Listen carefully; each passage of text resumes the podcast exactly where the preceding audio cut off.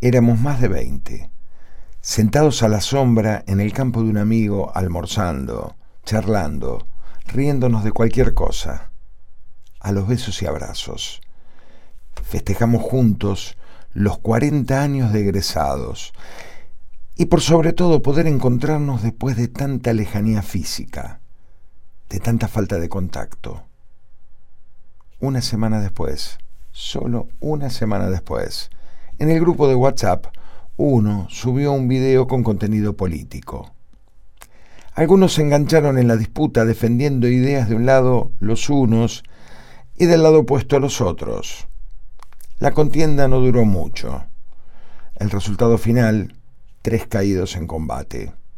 Tres que se fueron del grupo.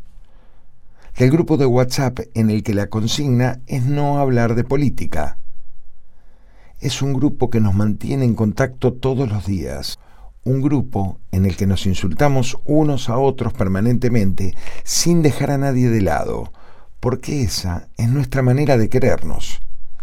Y es porque los agravios son de nuestras cosas, de las de cada uno, y cada insulto es un beso, y cada agravio es una caricia porque cuando empezamos a discutir de política, estamos hablando de cosas que no nos pertenecen.